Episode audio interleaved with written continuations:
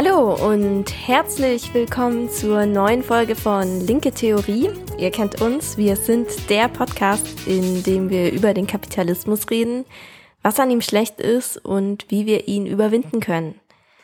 Ich bin Lea und ich bedanke mich erstmal ganz herzlich bei allen, die uns auf unseren Aufruf gefolgt sind in, ich glaube, es war die vorletzte Folge, ja, auf jeden Fall, die uns darauf dann ein bisschen eine Rückmeldung gegeben haben zu unserem Podcast. Hi, ich bin Yannick und ähm, ja, ich kann mich da nur anschließen. Danke an alle für das Feedback, das Lob und auch für die Hinweise, die wir von euch bekommen haben. Das hier ist ja die letzte Folge aus unserer ersten Staffel, aber es wird auf jeden Fall weitergehen danach. Und wir haben auch schon ein paar Ideen und mal schauen, wie wir das dann umsetzen aber jetzt erstmal rein in diese Folge. Ihr könnt es euch denken, wir wollen heute nochmal ein bisschen über das Thema Menschenrechte sprechen. Es geht heute vor allem um das Verhältnis von politischen und sozialen Menschenrechten. Und dann sprechen wir noch ein bisschen über Menschenrechtsorganisationen und, und wie so eine Organisation aussehen müsste. Ja, als wir die letzte Folge aufgenommen haben, dachten wir es uns schon fast. Es kam eine Nachricht beziehungsweise eine Nachfrage.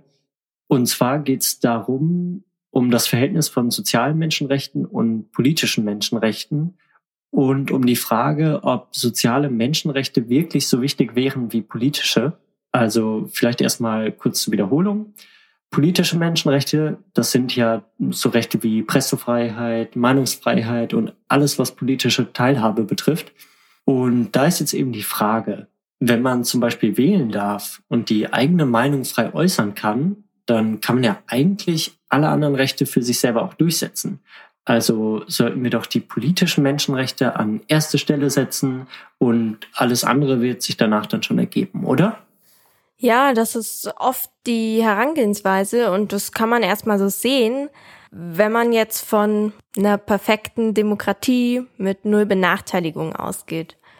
Und ihr merkt vielleicht schon, das ist nämlich auch genau der Punkt. Wenn ich jetzt zum Beispiel auf der Straße leben muss, weil ich mir keine Wohnung leisten kann, wenn ich auch keinen Bildungsweg gegangen bin, in dem mir jemals das politische System oder die Parteien erklärt wurden, dann ist umgekehrt auch die Wahrscheinlichkeit kleiner, dass ich später mal wählen gehe oder wenn, dass ich dann die Partei wähle, die auch im Kleingedruckten von ihrem Parteiprogramm meine Interessen vertritt. Und von den Wahlplakaten und Wahlwerbungen kann man ja jetzt wirklich nicht sagen, dass da was drinsteht, was auch umgesetzt wird. Wir hatten mal auf Instagram eine Themenreihe gemacht, ganz allgemein, so zu Teilhabe und Demokratie im Kapitalismus. Also wer sich da noch ein bisschen reinfuchsen will, kann da mal reinschauen auf Instagram. Das war so im Oktober 2021. Naja, auf jeden Fall zurück. Kurz gesagt kann man sagen, dass soziale Menschenrechte überhaupt erst die Voraussetzung sind, damit Menschen auch ihre politischen Menschenrechte wahrnehmen können. Also das Menschenrecht auf Wohnung, auf Nahrung, auf Arbeit, auf Bildung und so weiter. Das sind ja überhaupt erst die Grundbedürfnisse. Wie soll ich denn ohne Bildung meine Meinungsfreiheit geschickt nutzen und einsetzen? Deswegen, wenn es keine soziale und wirtschaftliche Gleichheit gibt, dann können auch politische Menschenrechte nur ungleich wahrgenommen werden. Aber ungleiche Rechte im Umkehrschluss sind keine Menschenrechte, weil Menschenrechte müssen ja jedem Menschen gleich zugutekommen. Ja, wir sind da offensichtlich auf einer Linie. Ähm, ich würde auch sagen, die Klassenlage darf man einfach nicht ausblenden, denn die Klassenlage bestimmt immer darüber, wie viel Möglichkeiten man eben hat, ähm, an der politischen Szene, am politischen Leben teilzuhaben. Und die Klassenlage ist eben nichts, was einfach nur noch dazukommt, sondern das ist tief reingewoben in diese Menschenrechte und in die Umsetzung der Menschenrechte im kapitalistischen System. Wer zum Beispiel nichts zu essen hat, ohne Arbeit ist oder keine Wohnung hat, das hast du gerade gesagt, wird weniger Zeit haben, wird weniger Kraft haben, sich politisch zu engagieren. Und das beeinflusst dann auf ganz grundlegender Art, wie Menschenrechte tatsächlich umgesetzt werden können. Also nur weil Menschen auf dem Papier das gleiche Recht haben, politisch teilzuhaben an einem System, heißt es immer noch nicht, dass sie auch tatsächlich die materielle Möglichkeit dazu haben. Also es gibt bestimmte einerseits materielle Sachen, die das beeinflussen, der Lohn, äh, wie anstrengend ist die Arbeit, wie viel Muse hat man danach noch. Aber es gibt auch noch mal so kulturelle Aspekte, die da mit reinspielen. Zum Beispiel, welche Bildung haben Leute genossen? Leute, die einen Hauptschulabschluss haben oder keinen Hauptschulabschluss und generell keinen Schulabschluss haben, die, und das kann man statistisch auch äh, nachvollziehen, die werden weniger sagen, dass sie sich für Politik interessieren, die werden weniger sagen, dass sie das Gefühl haben, irgendwas verändern zu können und so weiter. Es geht also immer um die Frage, wer hat die Mittel und wer hat die Mittel nicht. Und wir werden da gleich, glaube ich, auch nochmal genauer drauf eingehen, aber reiche Menschen haben einfach auch viel mehr die Mittel dazu, ihre eigenen Menschenrechte durchzusetzen und sich vielleicht sogar über Menschenrechte hinwegzusetzen, weil Geld immer Macht bedeutet und durch Geld sogar Menschenrechte eingerissen werden können, ohne dass man große Konsequenzen dafür bekommt. Ja, und da sind wir ganz einfach bei dem Punkt, wie lassen sich politische Menschenrechte überhaupt verwirklichen? Wir haben ja jetzt vor allem oft im letzten Podcast kritisiert, dass im Kapitalismus soziale Menschenrechte nicht so gut verwirklicht werden können, teilweise auch einfach dem kapitalistischen System widersprechen. Und ja, du hast jetzt ein bisschen darauf hingewiesen, dass es auch Probleme mit politischen Menschenrechten gibt. Vielleicht kannst du das noch mal ein bisschen ausführen oder sind die besonders gut im Kapitalismus umsetzbar? Ja, voll gerne, weil Menschenrechte nicht das Gleiche sind in einem System, das auf Privateigentum, das auf Ausbeutung von Arbeitskraft und so weiter beruht, wie in einem System, das tatsächlich auf der wirtschaftlichen Gleichheit beruht, in dem die grundlegenden Bedürfnisse einfach gesichert sind. Die Menschenrechte, wenn wir sie jetzt mal in diesem kapitalistischen System auf ein Blatt Papier schreiben, dann können die sich in der Realität immer nur innerhalb von dem Rahmen von einem kapitalistischen System entfalten. Zum Beispiel nehmen wir mal die freie Meinungsäußerung. Die ist ja eine absolute Farce, wenn viele relevante Medien oder Stiftungen wie die Bertelsmann Stiftung, die einfach extremen Einfluss auf die öffentliche Meinung haben, wenn diese Institutionen Menschen aus der kapitalistischen Klasse hinter sich stehen haben. Im Alltag wird uns das ganz gerne vorgegaukelt, dass die ja nur irgendwie das besitzen, aber da jetzt keine Interessen wirklich hinter sind. Aber die Leute, die haben genauso wie alle anderen Menschen, haben die Interessen und diese Interessen werden sie durch ihre Medien, durch ihre Institutionen durchsetzen und werden die verbreiten. Und das müssen die nicht mal bösartig machen, sondern das ist halt deren gelebte Realität und das ist das Rationale, das Vernünftige aus ihrer Situation heraus. Und deswegen werden sie alles dafür geben, dass ihre Sicht der Gesellschaft verbreitet wird.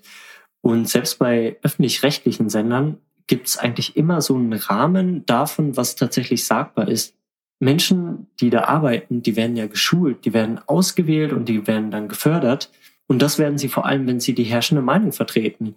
Oder, mein Gott, dann können sie vielleicht noch ein bisschen nach äh, links oder nach rechts neigen. Aber wir als MarxistInnen, die tatsächlich offen ihre marxistische Meinung darstellen und die offen darauf hinwirken, dass dieses System umgewälzt wird, die werden eben selten an so prominente Stellen gesetzt, wenn sie dann ihre Meinung in den Medien vertreten.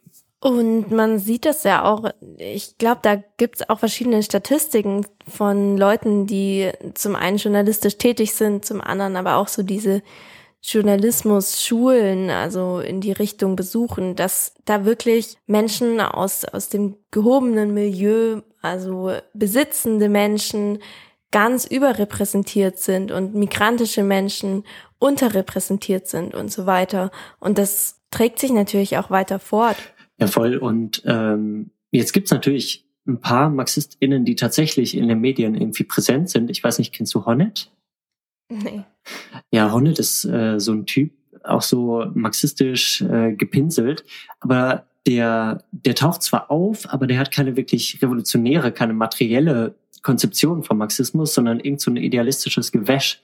Und so Menschen können natürlich dann auftauchen, aber sobald du eben nicht in den Mainstream integrierbar bist, beziehungsweise tatsächlich radikale und äh, materialistisch radikale Meinungen äußerst, dann wirst du da wahrscheinlich nicht auftauchen.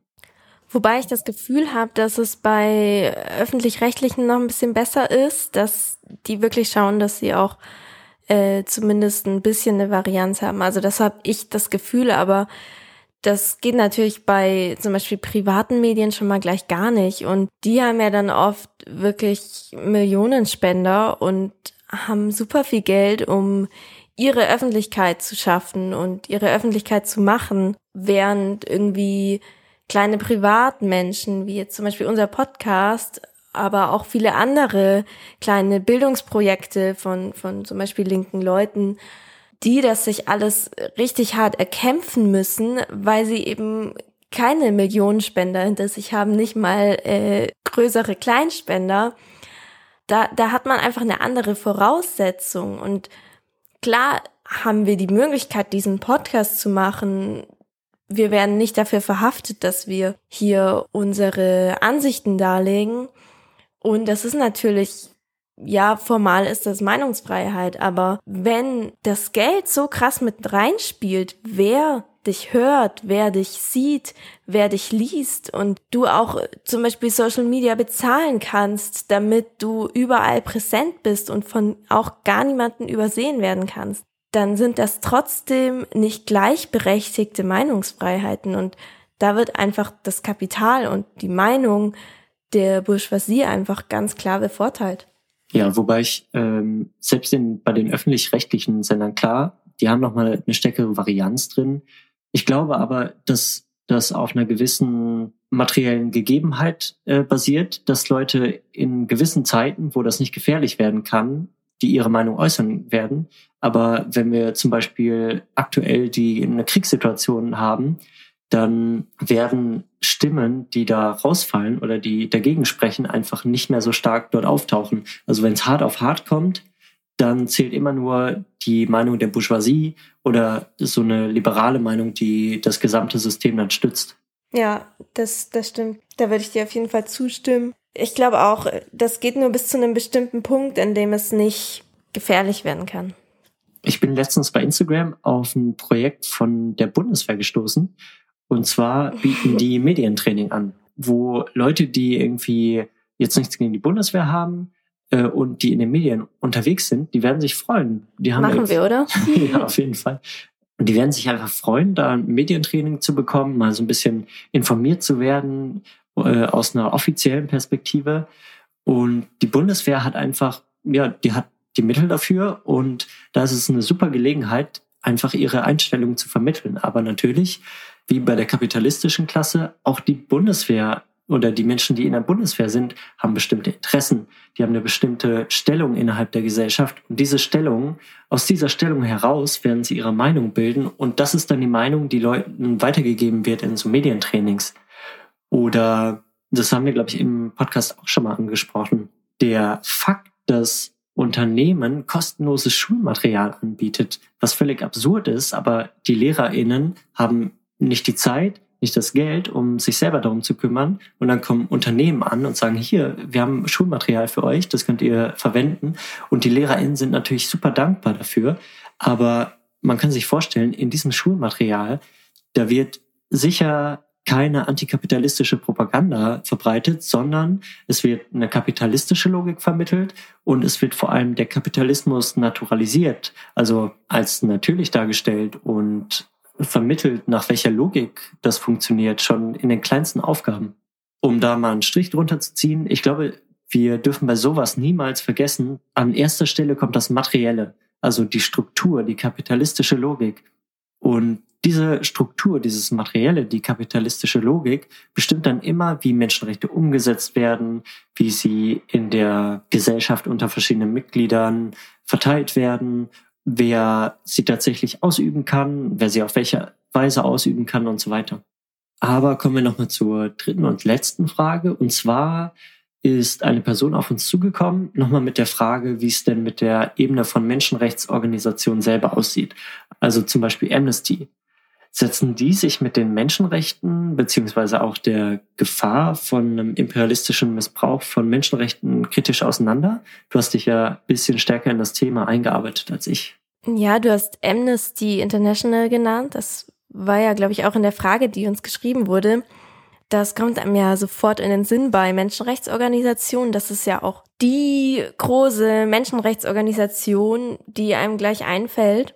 Und wir müssen an der Stelle ganz ehrlich sein. Wir haben die Frage gestern zugeschickt bekommen und machen jetzt heute den Podcast und haben es bis jetzt leider nicht noch geschafft, da uns nochmal hinzusetzen, die Organisationsstrukturen oder sowas anzuschauen. Aber bisschen was könnte ich jetzt dazu trotzdem sagen? Also ich weiß zum Beispiel, dass Amnesty sich vor allem an der allgemeinen Erklärung der Menschenrechte orientiert. Ja, über die allgemeine Erklärung der Menschenrechte hatten wir ja letztes Mal schon ein bisschen gesprochen. Das war die Erklärung, die kurz nach dem Zweiten Weltkrieg entstanden ist. Und die dreht sich ja vor allem um die bürgerlichen, also die politischen Menschenrechte und auch zum Beispiel das Menschenrecht auf Eigentum, das wir ausführlich kritisiert haben. Ja, die Konzentration auf die allgemeine Menschenrechtserklärung ist schon wirklich bisschen biased, also voreingenommen. Man kann schon sagen, es wäre ausgewogener, sich einfach vor allem auf die zwei großen Menschenrechtspakte, also den Sozialpakt und den Zivilpakt, die ja auch vor allem im Völkerrecht so verankert sind, sich auf die beiden zu konzentrieren, weil dann wären soziale und politische Menschenrechte quasi gleichberechtigt nebeneinander. Und außerdem sind in den beiden Pakten auch die kollektiven Menschenrechte, zum Beispiel das Recht auf Selbstbestimmung, nationale Souveränität, so Rechte, die sich Völker in den antikolonialen Kämpfen erkämpft haben, die sind da auch noch mit drin. Das wäre jetzt mal so der erste Punkt. Meine Einschätzung allgemein von Amnesty und ich würde auch sagen von Human Rights Watch ist, dass es vor allem westliche Institutionen sind, also zum Beispiel bei Amnesty gibt's ja schon auch Kritik an den USA und ihren Verbündeten. Zum Beispiel wird Folter in Guantanamo kritisiert und auch der Fall Julian Assange wird als Angriff auf die Pressefreiheit kritisiert. Also sie sind jetzt auch nicht blind komplett für westliche Menschenrechtsverbrechen, zumindest nicht, wenn sie innenpolitisch sind. Ich glaube zum Beispiel Todesstrafe wird auch kritisiert in den USA. Ja, aber es fällt ja eigentlich schon auf, dass Amnesty extrem hart mit denen ins Gericht geht, die Gegner von den USA und vom Westen sind. Und die Außenpolitik zum Beispiel von den USA ist ja nicht wirklich Teil von der Kritik, oder? Ja, genau, das meine ich damit, wenn ich sage, das sind eher westliche Organisationen. Also die sind da schon auf jeden Fall eindeutig biased. Also das, das kann man schon erkennen, dass die da wirklich auch ihren politischen Standpunkt in den Ländern haben, wo sie auch vor allem verankert sind. Vielleicht noch was Persönliches. Ich war selber mal in einer Menschenrechtsorganisation, also engagiert in einer Hochschulgruppe. Ich sage jetzt nicht welche, weil ich auch rechtlich nicht weiß, wie viel man da ausplaudern darf. Auf jeden Fall dort, wo ich war, da gab es noch eine andere Jugendgruppe, mit der wir zusammengearbeitet haben. Und die wollte eine kleine Demo vor der US-Basis Rammstein machen. Also das ist eine Militärbasis der USA in Deutschland. Auf jeden Fall wurde das dann intern von oben gecancelt, also nicht erlaubt. Und dafür gab es auch einfach keine Begründung. Und das sind so Sachen, die wollten es sich vielleicht nicht mit den USA verscherzen, vielleicht waren sie auch mit denen verbandelt, keine Ahnung. Offiziell sind sie auf jeden Fall unabhängig. Und so sehe ich inzwischen auch die meisten großen Menschenrechtsorganisationen, also die vor allem westlich sind. Und das merkt man einfach auch in, in dem, was sie kritisieren und was lieber nicht. Ich glaube, das ist einfach so, wenn eine Organisation aus einer Struktur rauskommt, die schon voreingenommen ist, dann kann auch das, was sie sich anschaut, wie sie es sich anschaut, nur voreingenommen sein. Hier würden ja zum Beispiel Leute genauso sagen, wenn, wenn jetzt zum Beispiel eine chinesische Menschenrechtsorganisation hätten, die vor allem oder vielleicht auch nur Menschenrechtsprobleme in Europa kritisiert, dass die zumindest nicht neutral sind, dass sie vielleicht die, die Menschenrechtsprobleme richtig kritisieren, aber eben einseitig. Und so würde ich das auch bei den großen westlichen Menschenrechtsorganisationen sagen. Und wenn eine Organisation sowas nachvollziehen kann, das wäre ja auch ein Ziel, dass es sowas gibt global, dann kann das aber nur sein, wenn sie wirklich politisch unabhängig sein. Aber wie soll das eine Organisation sein, die ständig Spender suchen muss und damit ja auch indirekt käuflich ist und beeinflussbar. Hm, hast du eine Idee, wie man so eine unabhängige Überprüfung aussehen lassen könnte? Oder gibt es da schon was Besseres als Amnesty zum Beispiel? Ja, eine ganz neutrale und objektive Institution gibt's da auf jeden Fall nicht. Aber am nächsten kommt wahrscheinlich noch der UN-Menschenrechtsrat hin. Aber auch da gibt's noch viel Luft nach oben. Ähm, ich denke, wenn sowas überhaupt neutral beurteilt werden kann, dann muss es eine Institution sein, deren Finanzierung erstmal unabhängig ist. Also das kann zum Beispiel passieren über Pflichtbeiträge von Staaten, was dann nochmal vermittelt bezahlt wird.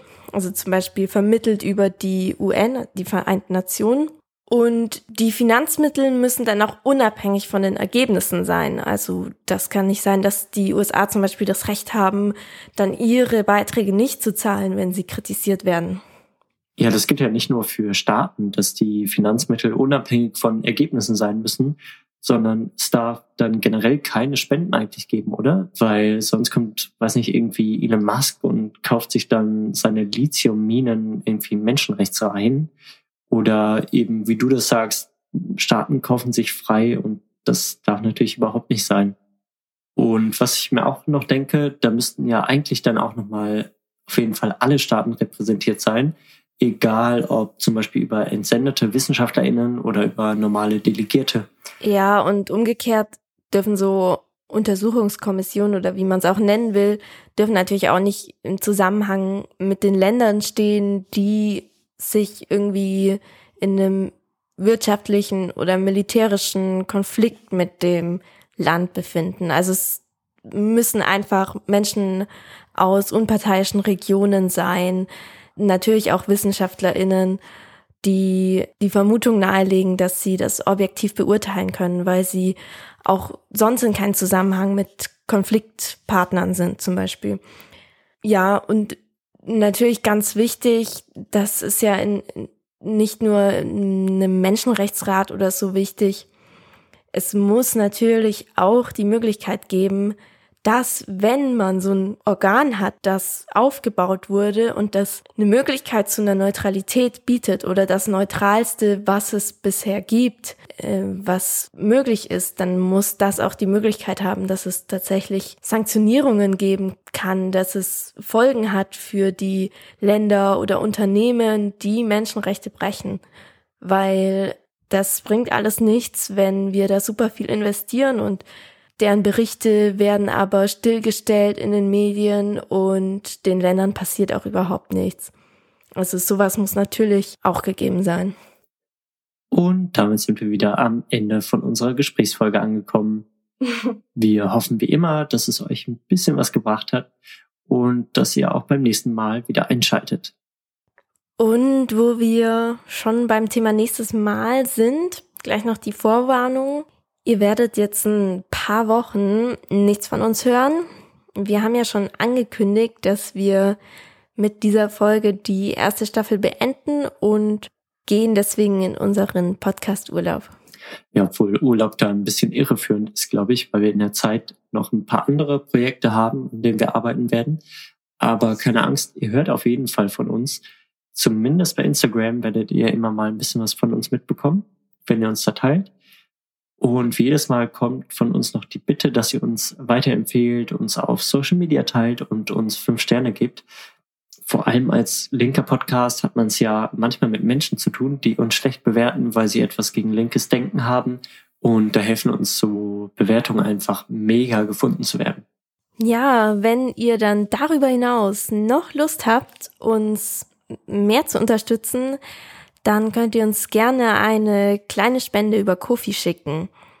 Wir machen den Podcast ja komplett kostenlos und man bekommt ja auch von den Streaming-Diensten nichts von ihrem Gewinn, den sie mit uns machen, ab. Ja, und auch unsere verschiedenen Kanäle und Hilfsmittel bringen uns regelmäßige Kosten ein. Trotzdem ist es natürlich sehr wichtig, dass das neue Medium der Podcast nicht einfach von den eh schon großen Medienmachern gekapert wird, weil wir gerade als Linke eine Gegenöffentlichkeit brauchen. Ja, genau deswegen freuen wir uns über jede kleine finanzielle Unterstützung, natürlich nur wenn ihr es habt und möchtet und den Link findet ihr dazu in den Show Notes. Dann bleibt uns eigentlich nur noch zu sagen, bleibt klassenkämpferisch und organisiert euch, während wir weg sind, fleißig weiter mit euren Genossen und Genossinnen, denn wir haben noch vieles zu tun, um zum Sozialismus zu kommen. Dann sehen wir uns bei der nächsten Folge. Macht's gut. Wir grüßen dieses Mal Karl Marx und hoffen, dass er auch ohne unsere Input-Folgen ein paar gute Ideen bekommt. Vielleicht mal ein Buch über die Wirtschaft?